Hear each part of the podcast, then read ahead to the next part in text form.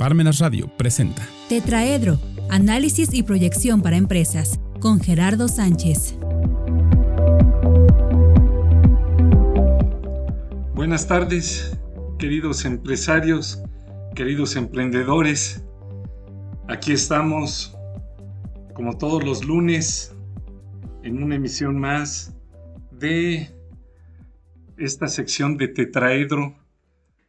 Su servidor Gerardo Sánchez de la Torre les saluda y les recuerda que cualquier esquema relacionado con finanzas, economía, administración, eh, contabilidad, logística, eh, agentes aduanales, esquemas, eh, pues del día a día de las empresas, pues lo podemos aquí con todo rigor eh, tocar, eh, investigar, eh, para poder transmitir con puntualidad lo que fueran nuestros puntos de vista.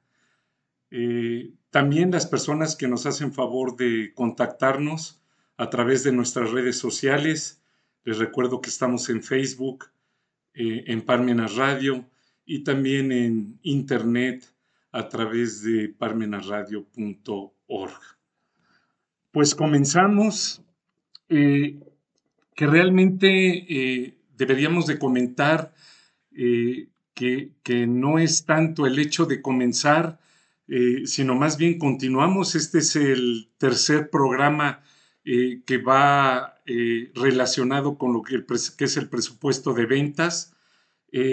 habrá muchas más variables que nosotros manejemos, pero eh, pretendemos dar por terminado este, eh, este tema el día de hoy.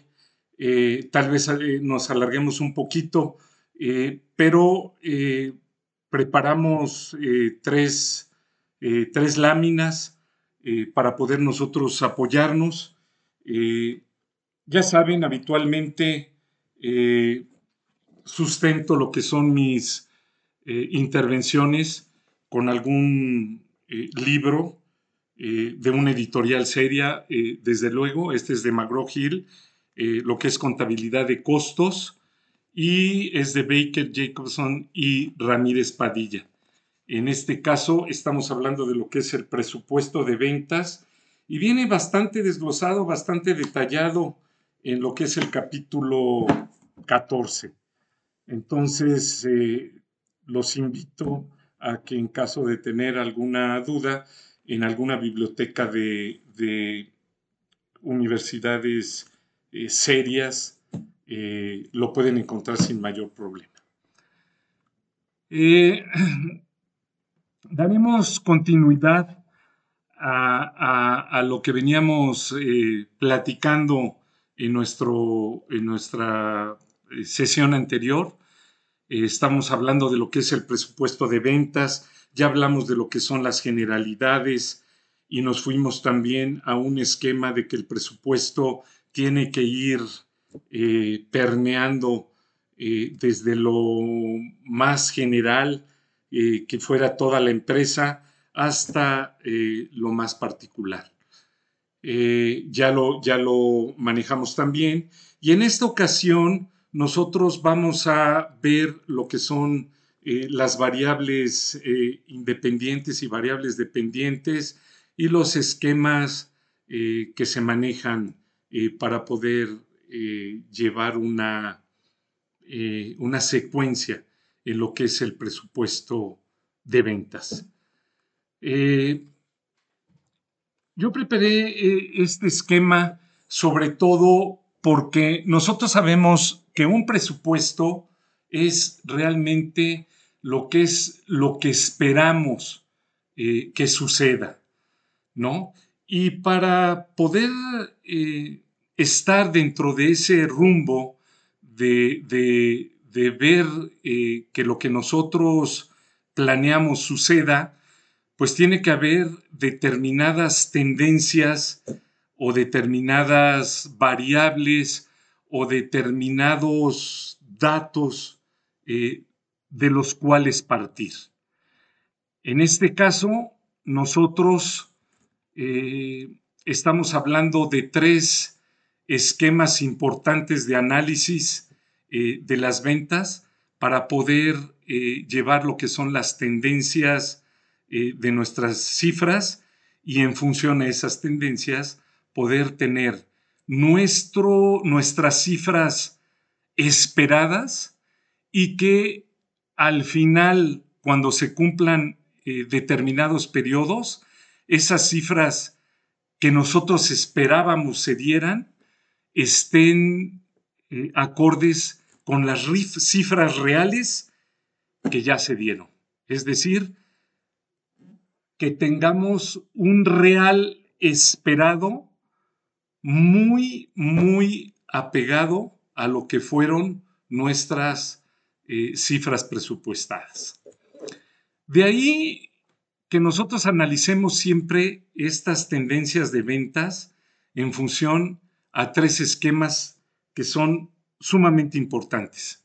El primero, desde luego, que es cuando nosotros hablamos de las tendencias seculares.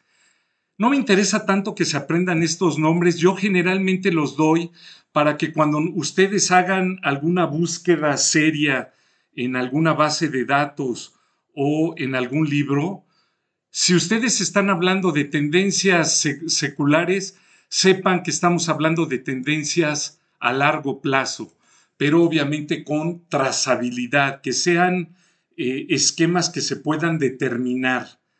Y yo por eso aquí en la primera tendencia de largo plazo o seculares estoy diciendo que se pueden determinar trazando los datos de venta sobre una base de promedio móvil. ¿Qué quiero decir esto? Que nosotros podemos tener ventas mensuales, es decir, de enero a diciembre, nosotros tenemos un cierre de ventas cada mes y la suma de, de los 12 meses nos va a dar lo que fueron las ventas del año. Pero nosotros las ventas de un mes la podemos dividir entre las ventas anuales y nos va a dar un porcentaje de ventas que nosotros podemos determinar que fueron para el mes de enero. Para el mes de febrero la dividimos entre el total y nos da otro porcentaje. Para el mes de marzo de esa misma forma y si lo hacemos mes a mes nos va a salir que la suma de cada uno de los porcentajes de los 12 meses nos suma 100%, que es el eh, volumen de, ventas eh, anual. Pero también de la misma forma podemos decir, ah, nosotros tuvimos estas ventas anuales, ya al, al tener esa cifra anual, y nosotros poder determinar que esas ventas divididas entre 12 son las ventas presupuestadas para cada uno de los meses. Tal vez no sea la cifra más idónea, pero sí nos marca una tendencia y nosotros haciendo este tipo de trazos podemos tener una base como un promedio de ventas eh, mensual. Pero también nosotros podemos decir, ah, si el próximo año vamos a tener un 10% más de ventas que este año, o un 20%, o si en este año vendimos 20 eh, mil unidades y queremos fijar para el próximo año 30 mil unidades, ya sabemos que multiplicando por cada uno de los porcentajes a los que me refería hace un momento, nos da una tendencia muy, muy eh, exacta, es decir, va a estar bastante aproximada para poder eh, determinar cifras de lo que es un presupuesto. Esto es lo que son tendencias a largo plazo en base a el trazado eh, de los datos que mencioné. Tenemos dos más tendencias una que son las tendencias cíclicas y otra que son las estacionales.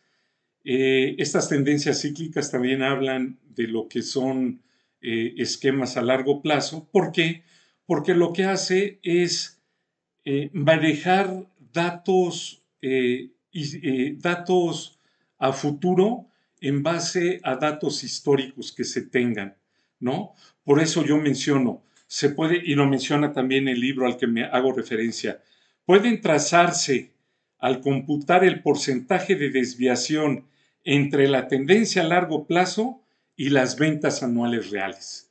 Es decir, yo ya supe cuáles son los porcentajes de ventas anuales reales, ya sé cuáles van a ser mis ventas a futuro, lo único que tengo es que aplicar esos porcentajes. Eso es algo que va siendo cíclico al final de un año o de 12 meses se vuelve a tomar el porcentaje inicial que se tuvo en enero, etc. Y por último, lo que son las tendencias estacionales. Esto es muy, muy importante también y yo menciono aquí lo que son datos históricos ponderados. Aquí ya cuando hablamos de ponderados, les recuerdo que existen promedios aritméticos y promedios ponderados. Yo aquí pude, yo aquí incluí que se pueden determinar al trazar las ventas mensuales durante varios años, obteniendo el promedio mensual para cada año. Es un poco eh, eh, de lo que comenté en los dos puntos anteriores. Les invito a que analicen estos tres puntos para que en función a esto puedan ustedes tener una tendencia de lo que son los eh, datos a futuro, pero ya con esquemas probados y perfectamente analizados. Eh, también preparé un, un segundo chart en donde yo digo cuáles son los indicadores económicos que nosotros debiéramos de tomar. Es decir, qué son los esquemas más sobresalientes. Y yo solamente quiero que se graben que hay una variable independiente y una variable dependiente. Se los mencioné como un indicador económico, es un índice estadístico, o sea, tómenlo ustedes como un, un esquema estadístico. A eso nosotros le llamamos variable independiente. Está estrechamente correlacionado con otro índice al cual toda la literatura seria la maneja como variable dependiente y que puede ser utilizado al predecir valores para este, para este índice, es decir, para la variable dependiente.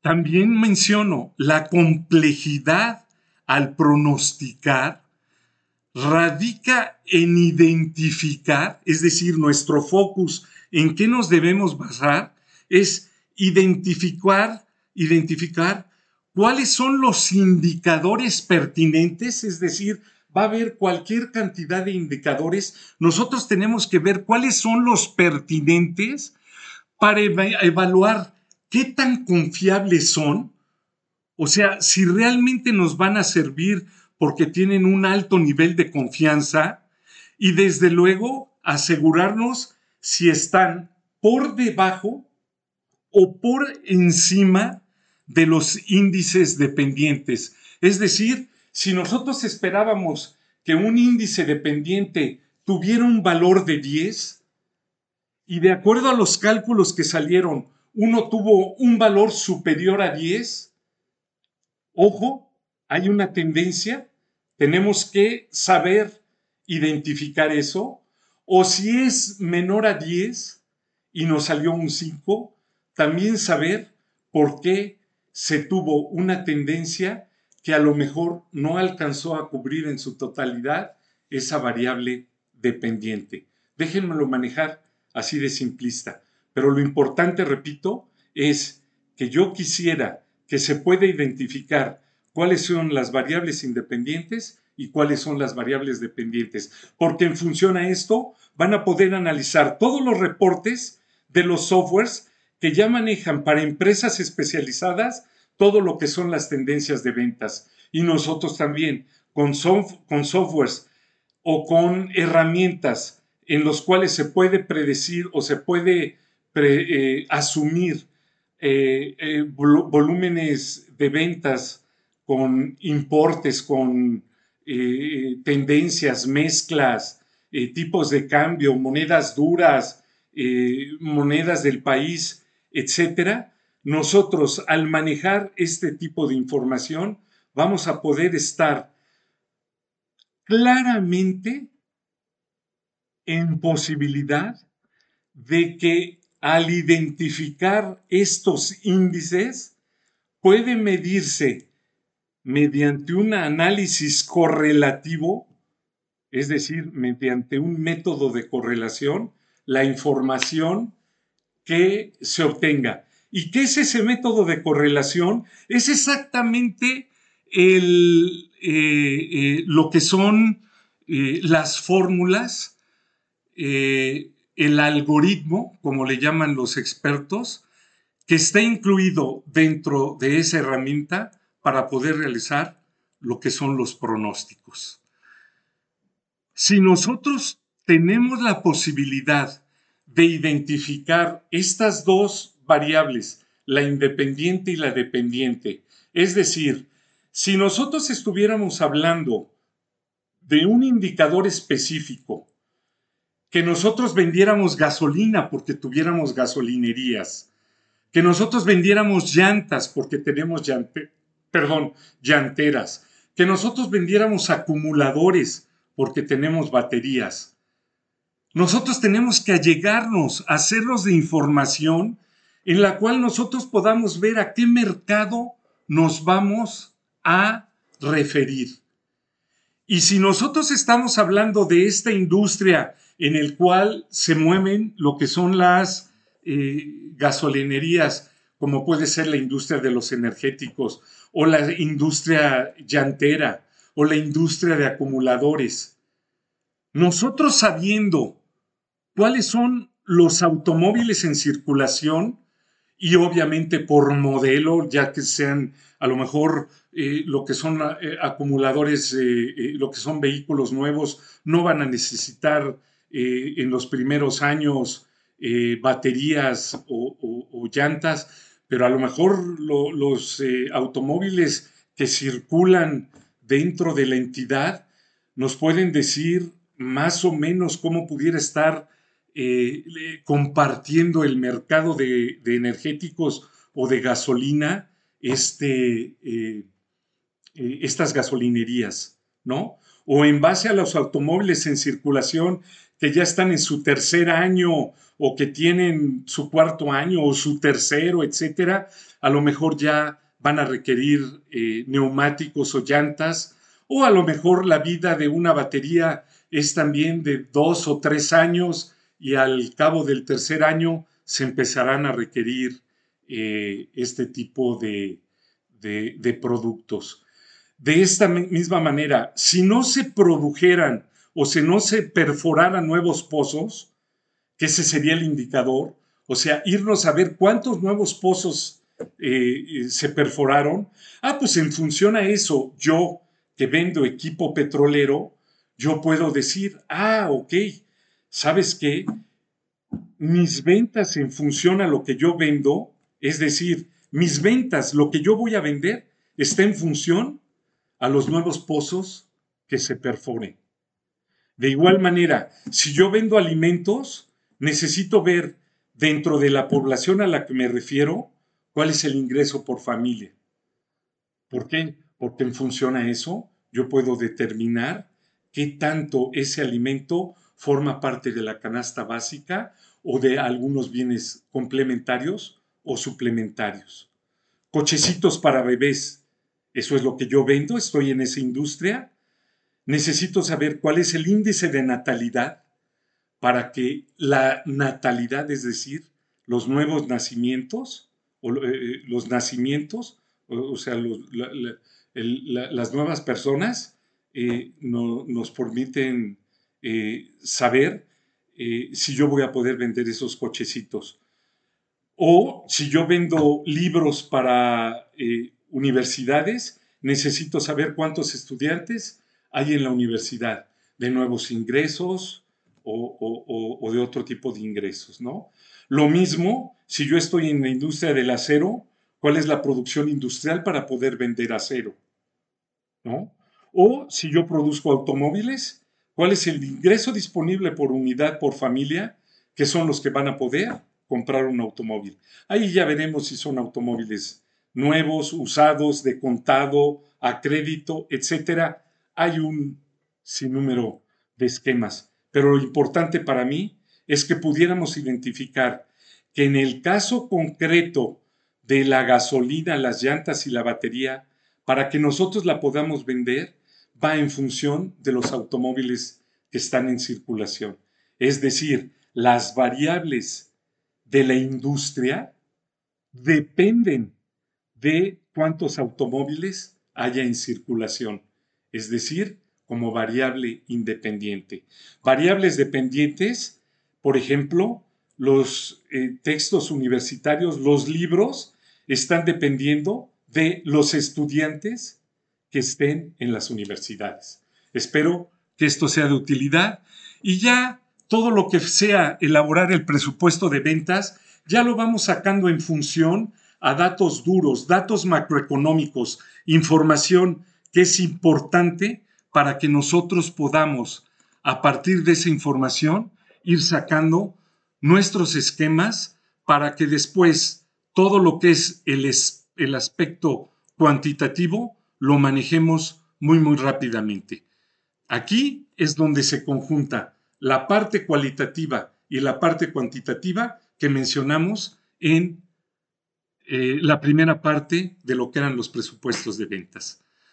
Pues muchas gracias, muchas gracias eh, empresarios y emprendedores.